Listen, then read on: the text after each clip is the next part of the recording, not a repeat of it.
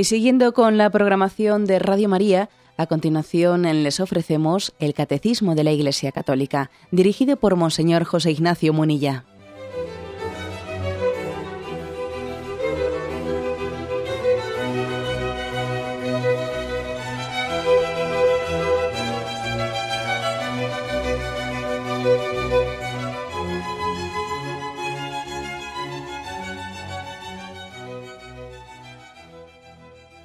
Un cordial saludo a todos los oyentes de Radio María. Un día más, con la gracia del Señor, proseguimos el comentario del Catecismo de nuestra Madre la Iglesia. Estamos en el punto 2487. Con él concluimos el apartado que tiene como título Las ofensas de la verdad dentro de la explicación del octavo mandamiento en la que nos encontramos. Mandamiento que preserva aunque esté formulado en negativo, no dirás falsos testimonios ni mentiras, pero aunque esté formulado en negativo, preserva una virtud positiva, que es la de la veracidad. Bien, pues este último punto que hoy tratamos, 2487, dice así. Toda falta cometida contra la justicia y la verdad entraña el deber de reparación, aunque su autor haya sido perdonado cuando es imposible reparar un daño públicamente, es preciso hacerlo en secreto. Si el que ha sufrido un perjuicio no puede ser indemnizado directamente, es preciso darle satisfacción moralmente en nombre de la caridad. Este deber de reparación se refiere también a las faltas cometidas contra la reputación del prójimo. Esta reparación moral y a veces material debe apreciarse según la medida del daño causado, obliga en conciencia. O sea que por lo tanto este punto primeramente habla de lo que es la reparación en general y luego lo aplica al tema del octavo mandamiento. Generalmente se, ha solido hablar más del tema de la reparación en el contexto de no robarás, cómo restituir, ¿no? Pero, como veis, el catecismo también en este momento hablando de, nuestra, de nuestro deber moral de ser veraces, también habla del concepto de reparación. Eh, el concepto de reparación, como vais a ver, está muy ligado a la virtud de la justicia. Es imposible entender qué significa la reparación o por qué tenemos una obligación moral de reparación si no entendemos ese concepto de la virtud de la justicia, que vamos a intentar explicar.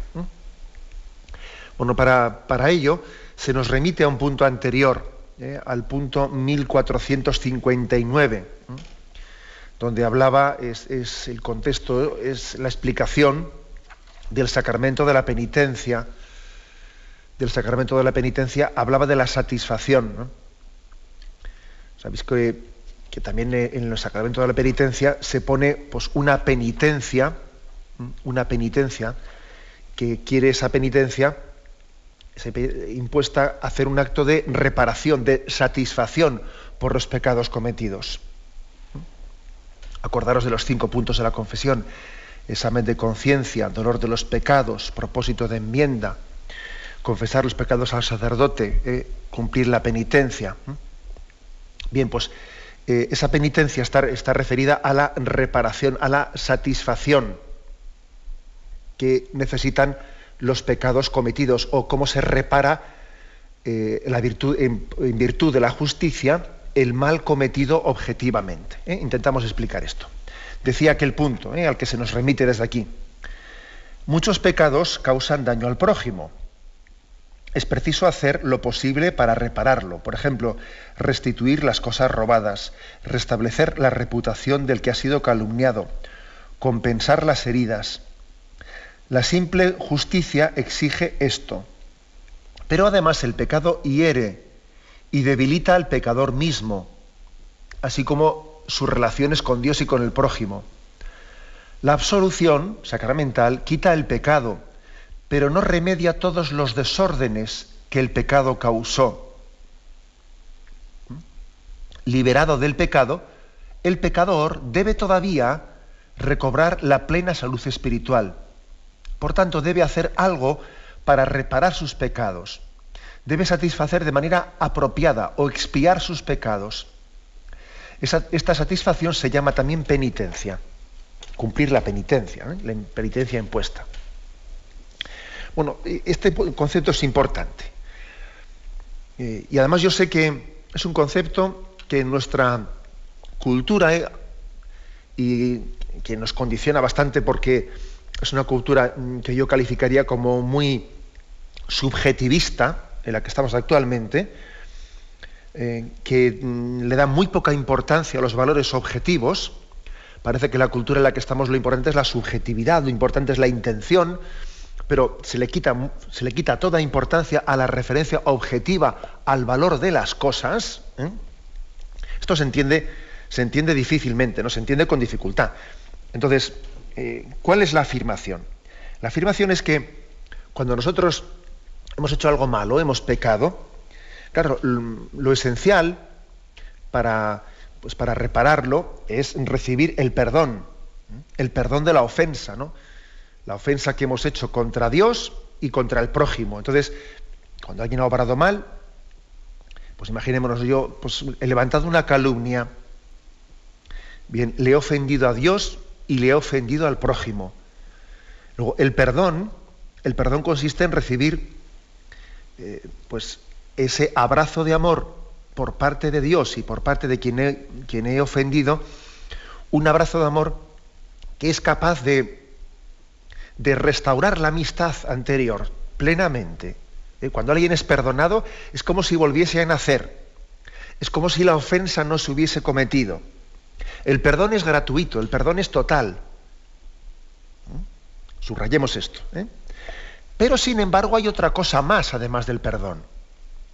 Y es que, aunque yo haya recibido un perdón pleno por parte de Dios o por parte de la persona que calumnié, pero es que ese perdón, eh, ese daño que, que yo le, le, hice al corazón de esa persona, me lo ha perdonado. Pero aparte del daño que realicé al corazón de esa persona, yo todavía no he restablecido la justicia. No la he restablecido. O sea, hay algo objetivo que está todavía por restablecer. Y en virtud de la justicia, yo tengo obligación de reparar ese daño objetivo que hice. Y si le quité dinero, pues lo restituyo. ¿Mm? Y si le quité la fama, hago todo lo posible para ver cómo la restituyo. Esto es importante. ¿eh?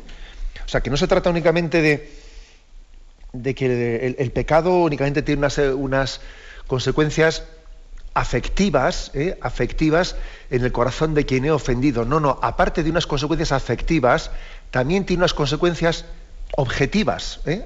efectivas. Entonces, por el perdón, el perdón se me, se me perdona, de alguna manera lo que, lo que arranca totalmente es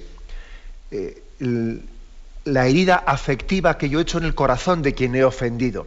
Pero aparte de la herida afectiva, es que yo tengo que restaurar objetivamente, en virtud de la justicia, lo que he hecho mal. ¿Eh? Claro, es así. Entonces, si robé, lo devuelvo, si calumnié, lo reparo. Eso es otro tema distinto. Digo, como estamos en una cultura muy subjetivista, que lo que, únicamente le subraya es que es la intención, la intención, a veces esto nos, nos olvidamos y cometemos errores pedagógicos graves, por ejemplo. ¿eh? Igual a veces en la, educación, pues que si un niño ¿eh? si un niño pues, ha hecho algo mal, eh, pues entonces mm, le, echamos una, bronca, pero mira cómo has dejado todo esto, todo esto está patas arriba. Ay, perdón, perdón, mamá, perdón, ¿qué tal? Vale, venga, un beso y me voy, pero lo recoges tu mamá. Lo recoges tu mamá, no, eso no, no es pedagógico. O sea, al niño, bien, ha hecho una cosa, me prometió que iba a recoger todas las cosas en el cuarto y, y bueno, y me ha mentido. Entonces, se, le llama la atención, el niño se arrepiente, pide perdón a mamá porque, porque le prometió que iba a recogerlo todo y ya ha sido mentira, bien, de acuerdo, te perdono, te perdono, pero lo recoges tú. ¿Me explico? O sea, lo recoges tú y tú aprendes a reparar objetivamente lo que has hecho mal. Es muy poco pedagógico que confundamos, ¿eh? que confundamos el perdón pues como un sentimiento que, que ya hace innecesaria la reparación. ¿eh? Mira, como te doy tanto cariño, hijo, con el cariño que te tengo ya no hace falta que repares nada. Eso, eso no es, es una educación equivocada. Es una educación equivocada. También porque esto, es porque esto nos cuesta tanto, ¿no? Eh, entenderlo, eh, la importancia de respetar el orden justo, el orden justo, la objetividad, el orden justo, Es, es por esto que también yo creo que nuestra cultura tiene dificultad en entender el misterio del purgatorio. El misterio del purgatorio. A uno dirá, ¿y, a dónde se ha ido este ahora? Sí, claro, es que está muy ligado. Está muy ligado al misterio del purgatorio. Nos está hablando de que aunque alguien haya fallecido o haya comparecido ante Dios con sus culpas, ¿no? Perfectamente perdonadas, que Dios, o sea, que hemos recibido de Dios el perdón de todas las ofensas y el corazón de Dios no está ofendido para nada con nosotros, sino que su, su perdón es total y misericordioso.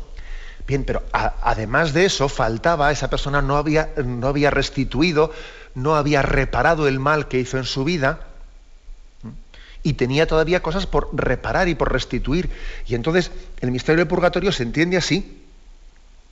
No se puede entender el misterio del purgatorio como que es que Dios no le había perdonado del todo, o, como que Dios mantenía con él una especie de cuenta pendiente. No, no, es que yo tenía una cuenta pendiente con la, con la verdad, con la objetividad, con la virtud de la justicia.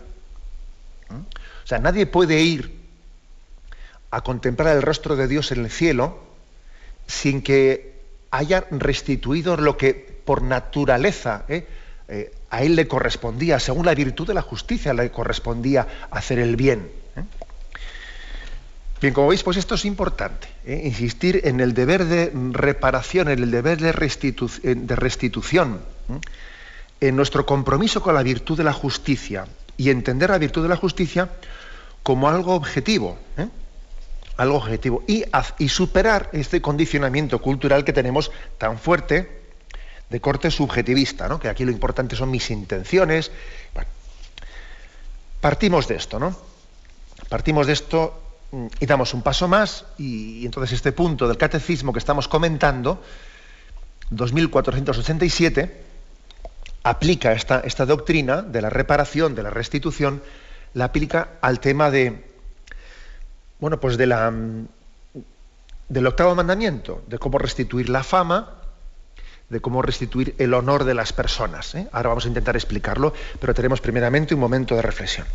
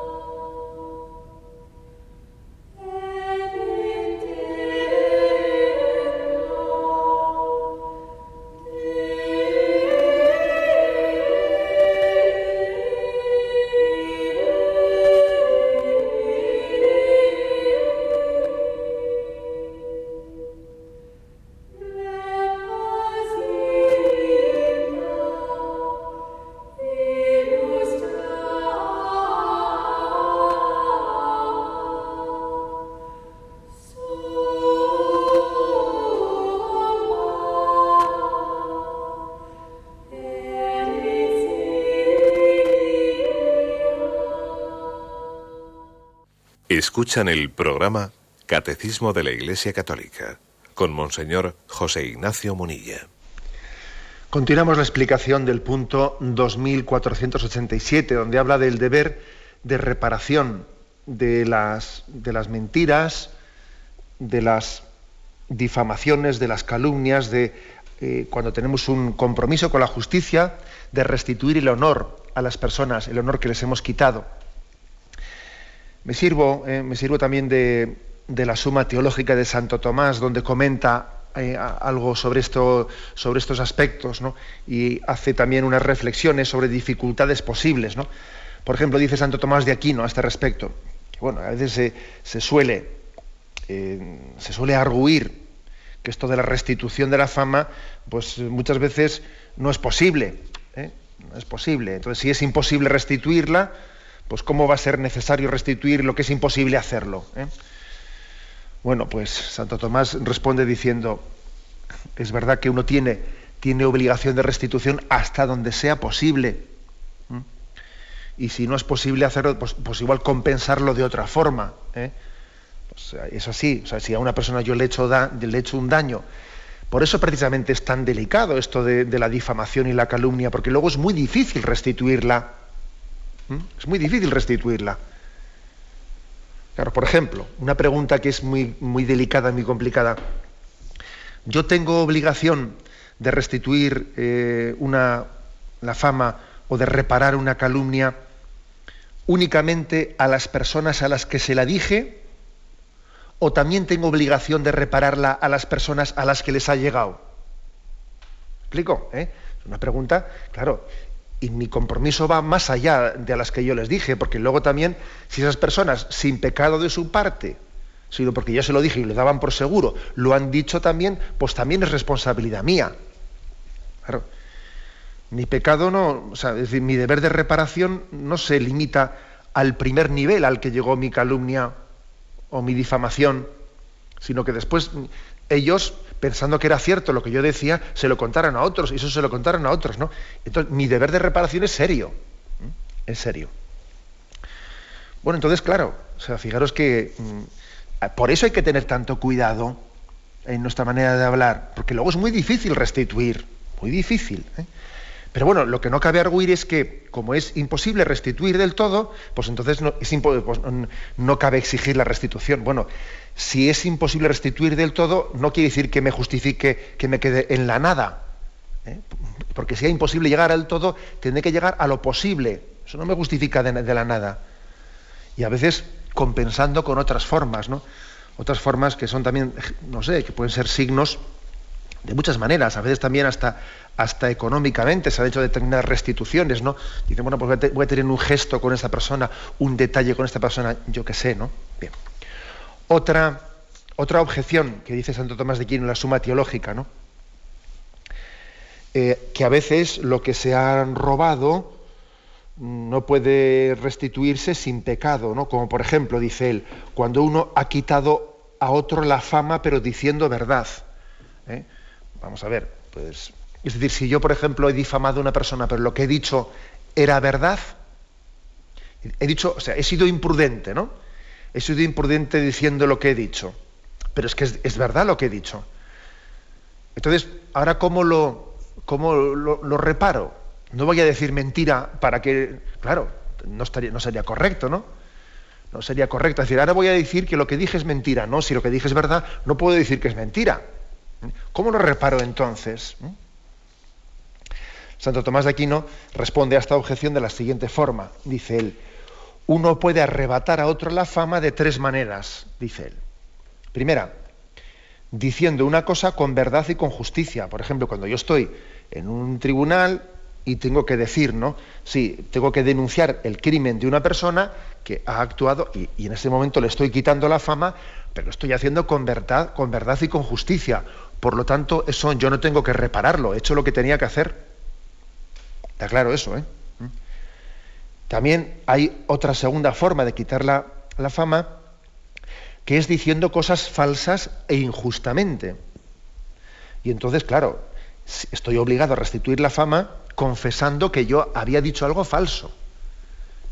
Y, y, lo que va a ser imposible es que yo repare sin autoinculparme, porque a ver cómo, a ver cómo se hace eso. A ver cómo puedo yo reparar sin, sin autoinculparme. Es verdad que uno para reparar no tiene obligación de autoinculparse en principio. ¿eh? Por ejemplo, uno, uno repara una cosa que ha robado y no por eso tiene que entregarse a la justicia. Puede hacerlo a través de, restituyendo a través de alguien, quedando él en el anonimato. Eso, eso es correcto. O por ejemplo, recurriendo al, recurriendo al confesor para que él em, vaya y entregue el dinero. O, a una persona y diga, oye, ese del que tú estás sospechando que robó, te estás equivocando, era otra persona, yo guardo su sigilo, aquí tienes el dinero, o sea, eso es correcto. con el tema de restituir la fama se puede hacer con este sistema. También se puede hacer con este sistema. En un momento en el que alguien dice, mira, a mí me parece que va a ser eh, moralmente imposible mm, restituir esto que dije yendo yo directamente en persona, lo hago a través de otro. Pero claro, es mucho más difícil esto en el tema de la mentira, de la difamación, que en el tema del robo. Porque en el robo, mira, el dinero, lo que sea, lo doy con otro, pero la difamación, a ver cómo se restituye una difamación sin decir explícitamente que yo, que yo obré mal mintiendo. Pero bueno, también cabe la posibilidad, según dice Santo Tomás de Aquino en la Suma Teológica, cabe la posibilidad de que cuando es, muy complicado ¿no? que yo haga directamente la restitución de la fama a otra persona, que me sirva también de algún intermediario. ¿eh? Por aquello de que eh, pues hay que buscar la restitución, la posible, la posible, cuando es imposible que, cuando no podemos alcanzar la perfecta. ¿no? en todo caso, mm, hay que decir una cosa, y es que bueno, decía, perdón que me he cortado aquí yo, decía Santo Tomás de Aquino que hay tres maneras posibles de quitar la fama. Una es diciendo una cosa con verdad y con justicia, donde debo de decirla, en un tribunal, en cuyo caso no hay nada que reparar porque es lo correcto. Una segunda, que es diciendo cosas falsas injustamente, en cuyo caso, como hemos dicho ahora mismo, hay que reparar. ¿no? En tercer lugar, cuando yo he dicho algo, he dicho la verdad, pero lo he dicho imprudentemente, injustamente lo he dicho. Y en este caso, estoy obligado a restituir la fama en cuanto pueda, pero sin mentir, claro, sin mentir por ejemplo, diciendo que me he expresado mal, o también eh, diciendo que, que, he sido imprudente y remarcando alguna virtud de esa persona, que alguna tendrá, que yo he dicho cosas malas de ella, pero me voy a intentar fijar en cosas buenas también y, y positivas. Esto también es una manera de reparar que yo haya sido criticón con el prójimo. Intentar ver también cosas buenas y positivas, ¿no? Bien, pues esto es... Mm, estas es, digamos, las consideraciones, eh, las consideraciones que hace Santo Tomás de Aquino para, para explicar cómo tenemos un deber, eh, cómo tenemos un deber real, real de reparación. Dando algunos pasos más, y, él intenta diciendo, vamos a ver, pero no es posible, no es posible que si yo injurié eh, a una persona, le quite su honor, si después ya él veo que me está tratando ya con familiaridad, si total da la impresión de que no le he ofendido mucho, ¿no? Si, ya, ya no me mira con malos ojos, parece que ya se le ha pasado el enfado, etcétera, ¿no? Ya no es suficiente con eso. ¿eh? esta pregunta explícitamente la hace Santo Tomás de Aquino en la Suma Teológica y responde, no, no es suficiente. Está muy bien que él haya tenido una capacidad de, perdón pronta, pero un poco por el principio que hemos dicho antes. Pero, hay un compromiso con la justicia que yo no he restaurado. ¿eh? Entonces estoy obligado a dar satisfacción, aunque el ofendido no me la pida. Aunque el ofendido no me pida reparación. Si yo no, el fondo, yo la reparación no la hago para dejarle contento a él, para dejarle contento, no. La hago porque tengo un compromiso con la verdad, un compromiso con la justicia. Es una especie de obligación de derecho natural, no una obligación subjetiva con él. ¿Mm? Fijaros este, este, este, subrayado, ¿no? que esto a nosotros nos puede costar entenderlo, pero es que es importante. Y algún consejo más que da Santo Tomás de Aquino ¿no? en su suma teológica a este respecto es, es el siguiente, ¿no? Pregunta él.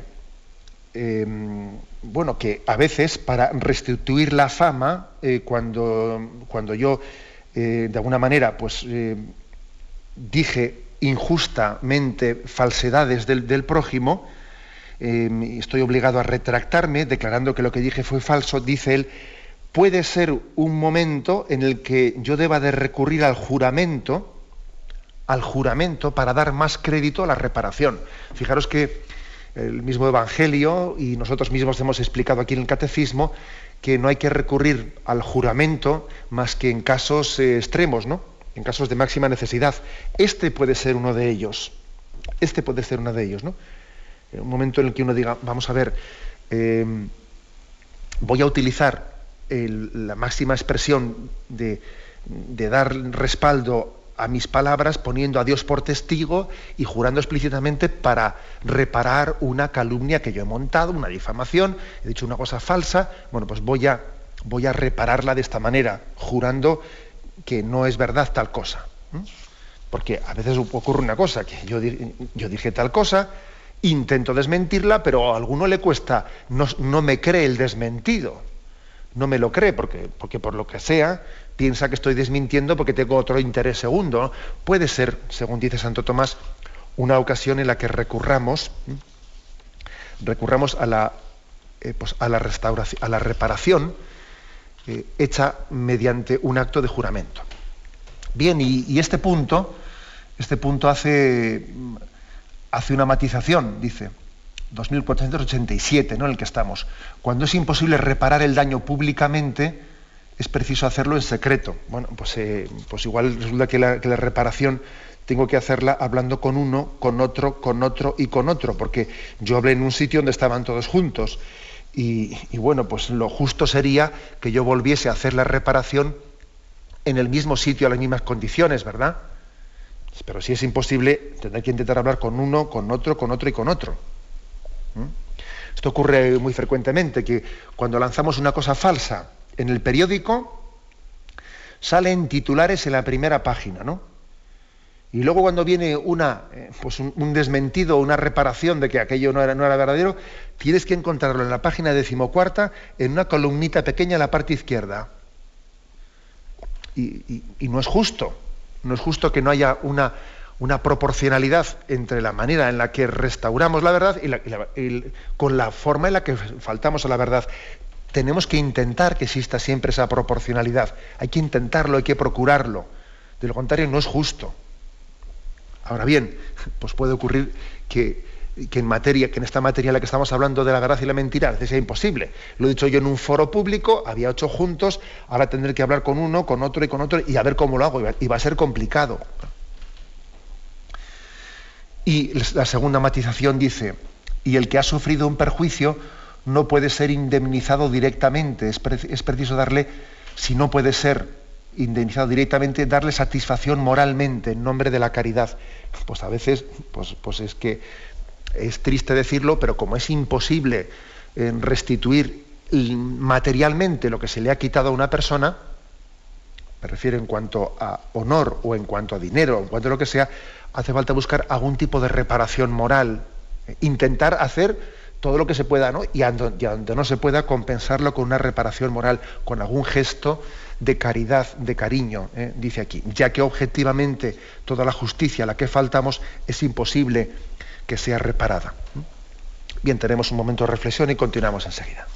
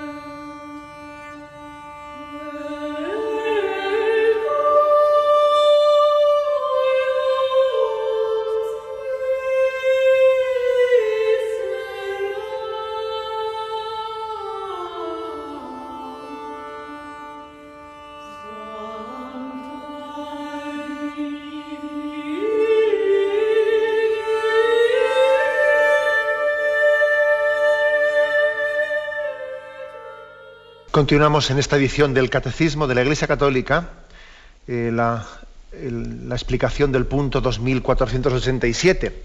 Concluimos el apartado de las ofensas de la verdad y sería este, este momento un buen momento para hacer como una pequeña recopilación. ¿no?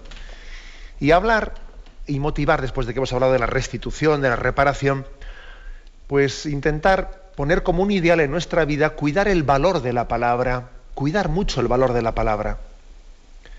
Entender que la palabra tiene una vocación de comunicación. Yo creo que podemos pecar de dos, de dos por dos extremos, ¿no?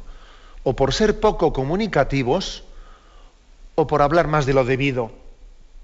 Las dos cosas ¿eh? pueden ser, eh, en el fondo, y además uno dice, yo creo que peco de las dos, pues es posible, ¿no? Que podemos pecar a veces de las dos cosas al mismo tiempo, de ser poco comunicativos o de tener una inflación de palabras.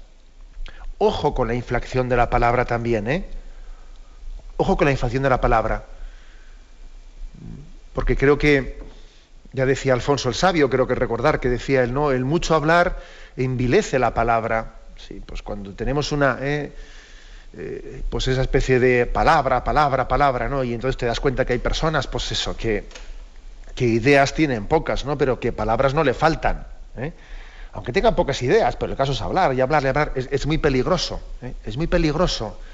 Porque claro, entre tanta palabrería es muy fácil meter la pata el cálculo de probabilidades de que, de que vamos, seas indiscreto crece mucho cuando tienes una inflación de la palabra muy grande, ¿no?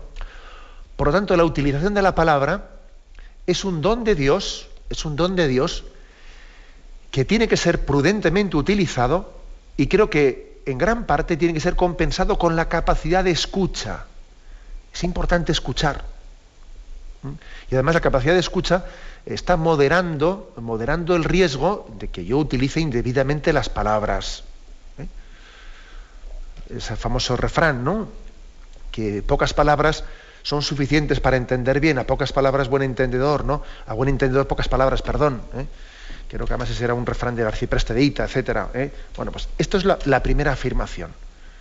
Ser comunicativos, porque también, ¿eh? también pecamos de ser poco comunicativos, y que en nosotros haya silencios displicentes y puede haber silencios porque mmm, sencillamente me incomode comunicarme con esta persona, no tenga la paciencia suficiente de hacerme explicar, pero si ya te lo he dicho ya, ¿cuántas veces? Me déjame en paz ya. ¿Eh? A veces uno tiene unos eh, dificultad de comunicarse porque le falta paciencia de decirlo.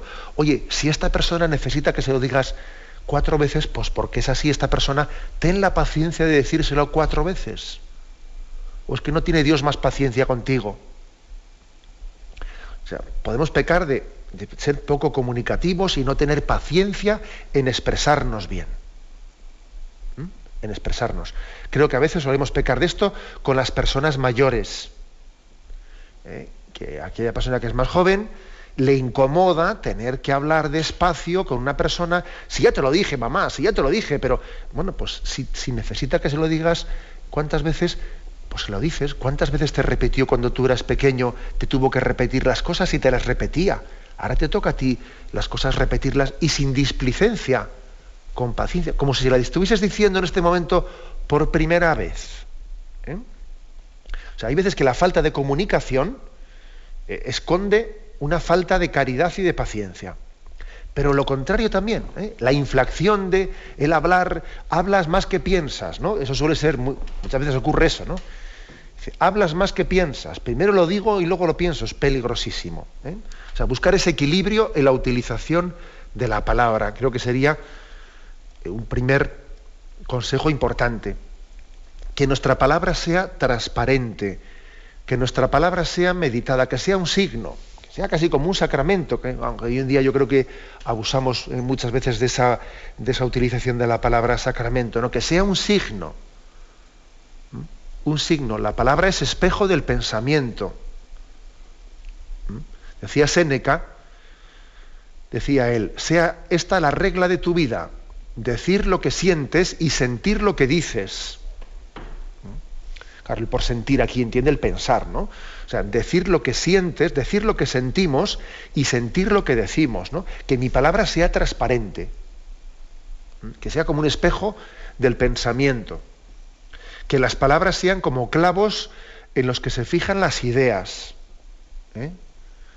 O sea, que estemos en ellas, que, que haya un signo claro ¿no? de, de comunicación. Ese es otro consejo importante. Otro consejo más, que nuestra palabra sea luminosa, como he dicho ahora, porque tiene que ser el espejo del pensamiento, que sea una palabra luminosa, una palabra eh, certera, palabra luminosa, pero con voluntad pacificadora. ¿eh? Con voluntad pacificadora.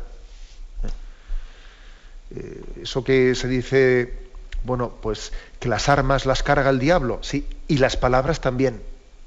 Las palabras las carga el diablo, casi tanto como las pistolas, ¿eh? y una palabra altisonante, pues puede ser como un adoquín, un adoquín levantado en la calle. Porque mira, resulta que, en la calle están todos los adoquines bien puestos, pero basta que haya un adoquín que está levantado para que te tropieces en él.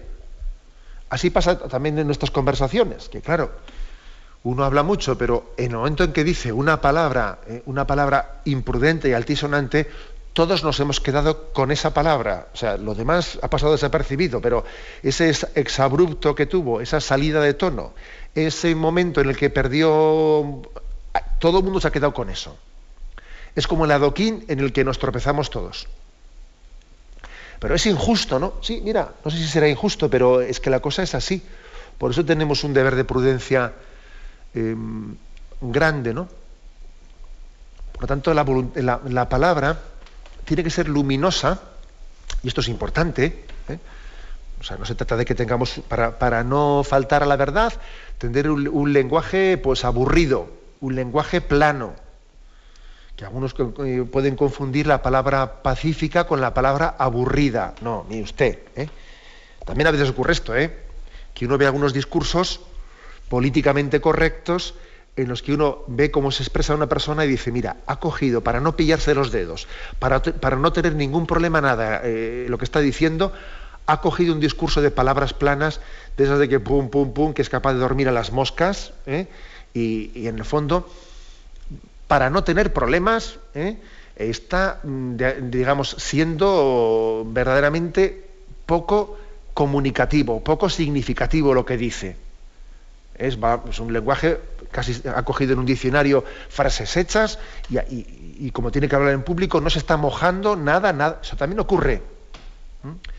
Y eso es olvidar lo que dice Pablo de que, la palabra es espada de doble filo. O sea, la palabra de Dios no es un lenguaje plano. Y la palabra de los hombres de Dios no puede ser un lenguaje plano. Tiene que ser espada que ilumine, que sea luminosa, que sea significativa que ponga, eh, que ponga luz donde hay oscuridad. ¿no? Pero esto al mismo tiempo, y esto es, claro, solamente el Espíritu Santo nos puede dar este don, ¿eh? esto al mismo tiempo hay que conjugarlo con que esa palabra luminosa salga de nuestros labios con esa clara vocación pacificadora. Yo creo que las palabras también tienen que ser una terapia, son el médico del ánimo enfermo, del ánimo enfermo. Las palabras están, tienen que ser un signo de, caridad para dar luz, de caridad para dar consuelo, para animar a quien está desanimado, a quien está desesperanzado. Tienen que ser palabras que den sentido, o sea, tienen que tener una voluntad ¿eh? pacificadora, pero una voluntad luminosa, las dos cosas, ¿eh? ser luminosas. Y al mismo tiempo, eh, pues claro, yo creo que el último consejo que tenemos que dar en este programa, como no, si estamos hablando de la mentira, de la mentira, etcétera, es insistir en que no caigamos nunca en la tentación de la mentira. Que la mentira es una falsa sabiduría, ¿eh? La mentira es una falsa sabiduría. Por mucho que, eh, también en la historia de la literatura, uno se puede buscar por ahí, clásicos también de la literatura española, eh, que, te dicen cosas, por ejemplo, pues aquí tengo aquí una frase de Benavente, que dice, no está mal una mala mentira cuando con ella defendemos una buena verdad y, cosas por el estilo, ¿no? Y quiero decir con esto que siempre podemos recurrir ¿eh? a intentar justificar eh, la mentira, no caigamos nunca en tal cosa. Porque en el fondo detrás de, detrás de ello hay como una confianza en mi estrategia, o sea, como si yo confiase más en mi estrategia, quien recurre a la mentira para solucionar problemas, en el fondo no confía en Dios plenamente, no confía en Dios. Está recurriendo a su estrategia y en ella piensa que él va a salvar el problema en su estrategia, que en la propia fuerza de la verdad, que la propia consistencia de la verdad. Detrás de recurrir a la mentira como un medio para salir de problemas, hay una falta de confianza en Dios. Una falta de confianza en Dios. ¿eh? Es como si si le estuviésemos diciendo implícitamente, claro, ya lo sé que esto en es imposible que mucha gente no, vamos, casi todo el mundo no, no, piensa en esto que voy a decir yo ahora cuando está mintiendo, ya lo sé, ¿no? Pero ¿qué es lo que se esconde detrás de la mentira como recurso, como estrategia para salir de, de esta situación, de la otra, para tapar esto, para tapar lo otro, ¿no? En fondo es como si dijese, mira, Señor, es que me he metido aquí, me has metido en un callejón que no tiene salida, entonces como como no tiene salida, o por lo menos no sé qué salida, ¿eh? qué salida es la que tú eh, me quieres mostrar, pues mira, como no, como no la veo, me voy a buscar yo aquí, voy a romper la pared y voy a hacer una salida de emergencia, que es esta mentira, y me escapo por este pequeño túnel que he hecho yo. Y es como no confiar en que Dios ya me mostrará la puerta de salida. Pero salir por la puerta grande, ¿no? Por la puerta de atrás, una puerta que yo me estoy abriendo y mintiendo y saliendo del apuro así. ¿eh? O sea que la mentira es el recurso a nuestras estrategias, porque no confiamos en la fuerza de la verdad. En el fondo no confiamos en los caminos de Dios. Por eso, desenmascarar las justificaciones, ¿eh? las justificaciones que, Mm, que a veces hacemos de la mentira. El otro día leía yo a un poeta ¿eh? del siglo XIX, un poeta mexicano, que decía lo siguiente, fijaros, ¿no? Intentando justificar la mentira, decía, la mentira es la rectificación que el cerebro soberano hace a la vida mezquina. Es una corrección a la existencia. Es una protesta contra el orden trivial de las cosas. Es un reproche a la naturaleza que solo es bella cuando miente, decía este, este poeta, un tal amado Nervo del siglo XIX. O sea, tú fíjate, esto demuestra, esta, frase de este hombre demuestra que la mentira es una desconfianza en Dios. Cuando este hombre dice, ¿no? que es un reproche de la naturaleza, es como una rectificación a la vida mezquina. O sea, yo tengo que rectificar, ¿eh? Yo tengo que rectificar mintiendo porque es como si Dios hubiese hecho mal las cosas y yo tengo que mentir para mejorarlas, ¿no? Nosotros no vamos a enmendarle la plana a Dios, confiamos plenamente en Él, ¿eh? confiamos que su luz, su luz es sanadora para el hombre. ¿eh? Por eso pedimos esta gracia, la gracia al concluir ¿eh? este, este apartado que tiene como título las ofensas a la verdad, de ser delicados, ser delicados, ¿no? Ser hombres de palabra, Pedimos ese don, sabiendo que Cristo es el veraz. Y nosotros estamos llamados a ser testigos de la luz, hijos de la verdad. Lo dejamos aquí, damos paso a la intervención de los oyentes. Podéis llamar para formular vuestras preguntas al teléfono 917 107 700. 917 107 700.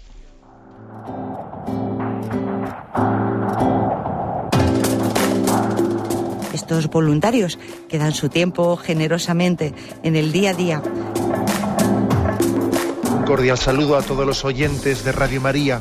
Un día más, con la gracia del Señor, proseguimos el comentario del Catecismo de nuestra Madre la Iglesia.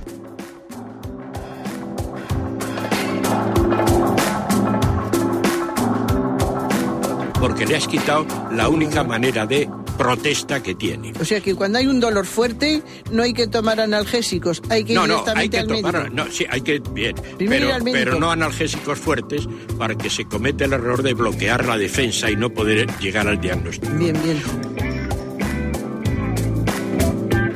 ¿Le gustaría tener sus programas favoritos de Radio María para escuchar en cualquier momento? Llame y pídanos el programa que más le interesa en cualquiera de sus emisiones Recogeremos su petición además de sus datos completos para hacer el envío. Solo necesita tener un lector de CD o DVD que reproduzca el formato de compresión digital MP3. Llame al 914 550 480 y atenderemos su petición encantados. Tome nota. 914 550 480. Radio María, más cerca de usted.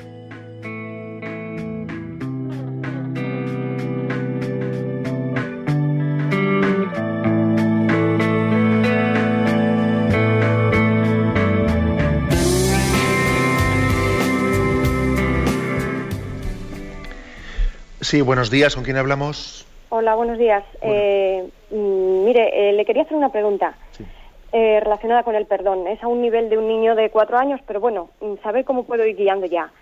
Verá, eh, mm, él tiene un amiguito de su edad, de cuatro años, que tiene la costumbre, el amigo a mi hijo, de, pegarle siempre una torta. A lo mejor están jugando y al, minuto le pega una torta. Y mi hijo, pues le, entra mucha impotencia y dice, no es justo. Y, yo le digo, bueno, eh, no te preocupes, los padres del niño le dicen, pídele perdón, le pide perdón, le da un beso. A mi hijo ese beso le suena más a guasa que a, que a arrepentimiento, se queda con esa frustración y yo últimamente le estoy diciendo que le responda, que le responda porque, bueno, cuando la norma solo la cata uno, el que la cata es el que sale perdiendo.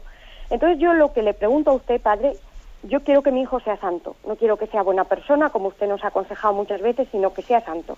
Pero no un santo que está en el monte meditando, sino en este mundo con las dificultades que, que, bueno, que va a tener y que empieza a tener a su nivel desde pequeño.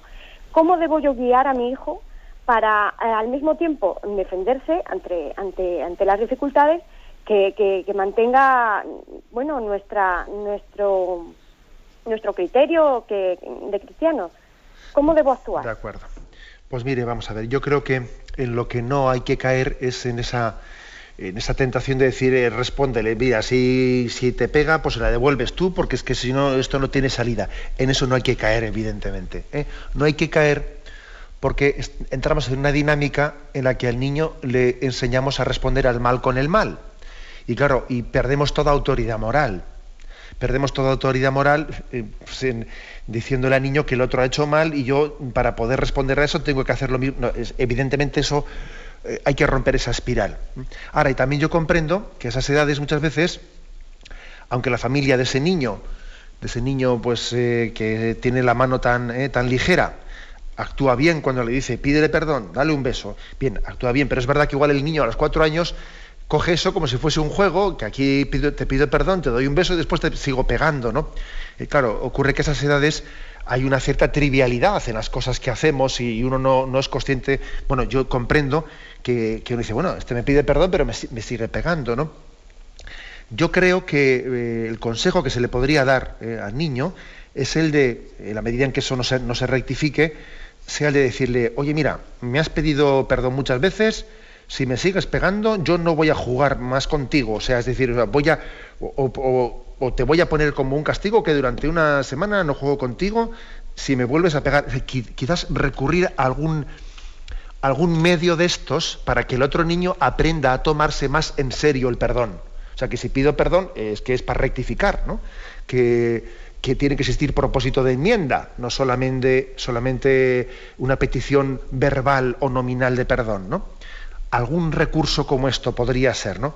Pero no caer, ¿no? Esto es importante, ¿no? Porque yo creo que el amor de madre puede cometer errores. Puede cometer el error de, claro, como sufre uno tanto cuando su hijo pues, es agredido, o cuando tal o cuando cual, o cuando se le falta respeto, o se están riendo de él, ¿no? Una madre sufre tanto, tiene que tener mucho cuidado de no cometer el error de, vamos, de decirle a tu hijo, mira hijo, este mundo es así de duro y aquí eh, hay que ser eh, lobo con, con, los demás, porque si no, tonto, tonto, se ríen de ti. Entonces, hay que tener mucho cuidado de, huir de, esa dinámica. Adelante, vamos a pasar a un siguiente oyente. Buenos días. Hola, buenos días. Eh, mira, era para hacer una aportación sobre la mentira. Adelante, lo escuchamos. Pues mira, era, era la siguiente pues el que acepta la mentira no solo acepta la mentira, sino al que viene con ella. Y nada más. Bueno, de acuerdo. La verdad es que mm, también me imagino eh, que detrás de esa aportación que ha hecho el oyente eh, habrá, eh, habrá también alguna experiencia personal, ¿no? Pero bueno, la verdad es que, por otra parte, también lo que ha dicho el oyente podría tener otra lectura. Es decir, yo creo que mm, nosotros estamos llamados a decir, bueno, yo no voy a eh, aceptar la mentira. Es verdad que una persona puede aceptar la mentira porque le conviene aceptarla. ¿eh? A veces una mentira, mm, en principio a mí me debería de ofender que me mintiesen. ¿eh? Me debería de ofender. Pero a veces una mentira puede llegar a ser cómoda. ¿Explico? Puede llegar a ser cómoda. Y también hay que tener cuidado a este respecto. Es quizás el comentario que se me ocurre a raíz de lo que ha dicho el oyente. Cuidado con que una mentira yo la, yo la acepte porque en el fondo, eh, pues, eh, bueno, pues a mí me quita, me quita problemas, me resulta más práctica, me resulta más práctica, me, mm, me está ahorrando eh, un proceso que iba a ser para mí más costoso, más tal, más cual, ¿no? En ese sentido también podría haber como una complicidad, no solo en mentir, sino en, dar por buena fácilmente una mentira por nuestra parte.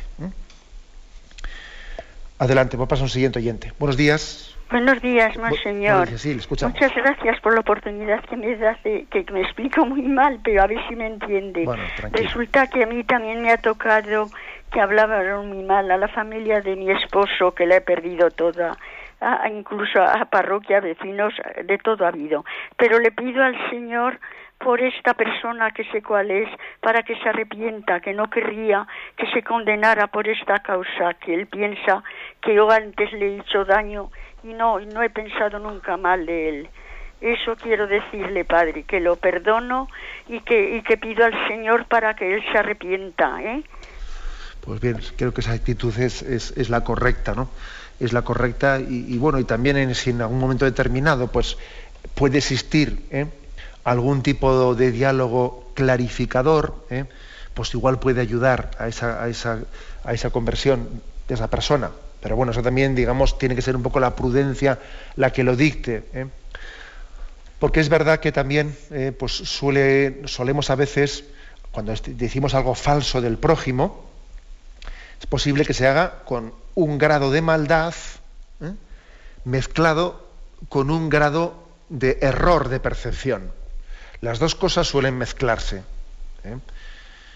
También es difícil que haya una calumnia Mm, que tenga 100% de maldad. Eh, suele haber un tanto por ciento que puede ser del 60, 70, 40, solamente Dios sabe, ¿no? De maldad en la calumnia al mismo tiempo que de, error en la percepción de las cosas. Bueno, es posible que en la comunicación con una persona podamos también ¿no? esclarecer la verdad de manera que entonces sea más fácil para esa persona convertirse de la maldad eh, y del pecado que ha cometido en esa difamación. Adelante, damos paso a una siguiente llamada. Buenos días. Buenos días, soy Gerardo de Castellón. Adelante, Gerardo. Hace, hace, o sea, el, problema es cómo efectuar esta reparación de este hecho que voy a nombrar, o sea, esa reparación moral y, de daño que indudablemente se, se, tiene que producir. Hace unos días en un telediario, hoy, o sea, sobre la información de los abortos a los 16 años, salía un presidente de una comunidad y la ministro y la ministra pues dando a conocer una, un, tríptico que, informando sobre este tema y quitándole hierro al asunto, diciendo que, que no se apuraran las jóvenes, que no se apuraran, porque en el momento que abortasen todos los males se le iban a ir, que eso no tenía importancia. Entonces, esto es una información malévola y además de escándalo. Puede obligar a otros a, a inducir a esto. Esa es mi pregunta. Gracias.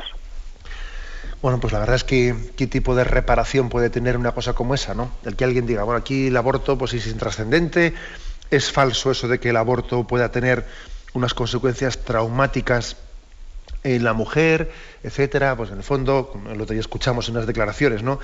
Eh, pues eh, los traumas en el aborto los tienen los que tenían desequilibrios antes de, haber abortado, ¿no? Porque, pero el aborto no origina ningún desequilibrio. Y afirmaciones como esas hechas por, por personas que tienen un grado de responsabilidad tan grande en la vida pública como un ministro, un tal, un cual, pues hombre, la verdad es que la reparación que esa persona tiene que hacer el día, el día de mañana y confiamos en su conversión, claro que confiamos en su conversión, pues yo creo que es una reparación primero de conversión y de petición de perdón al Señor, pero también de manifestación pública. Yo, yo, creo que un político cuando ha errado tanto en su vida, llegado al mundo de la reparación, tiene que, tiene que realizar la reparación eh, a tres niveles, ¿no? A un nivel interior personal, pero también a un nivel de manifestación pública, ¿eh? todo lo fuerte que él pueda, ¿no? De, que él eh, ha roto con sus compromisos anteriores, de que ha roto con ellos, y por lo tanto ha roto con una ideología determinada, y se sale de donde tenga que salirse, etcétera. Y más todavía, y creo que la reparación tiene que llegar también a construir en positivo y me meto aquí, o fundo esto, o me meto en un partido político, o fundo yo una asociación de reparación de esto y del otro.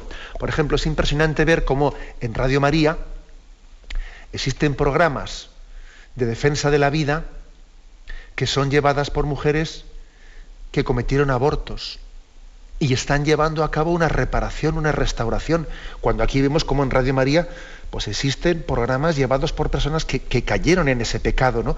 Y ahora están reparando su vida, llevando adelante, ¿no? Un programa así en Radio María. ¿eh? lo digo porque es algo público y así públicamente se manifiesta en el programa. Eso es reparación, eso es restitución. Bien, tenemos el tiempo cumplido. Me despido con la bendición de Dios Todopoderoso, Padre, Hijo y Espíritu Santo. Alabado sea Jesucristo.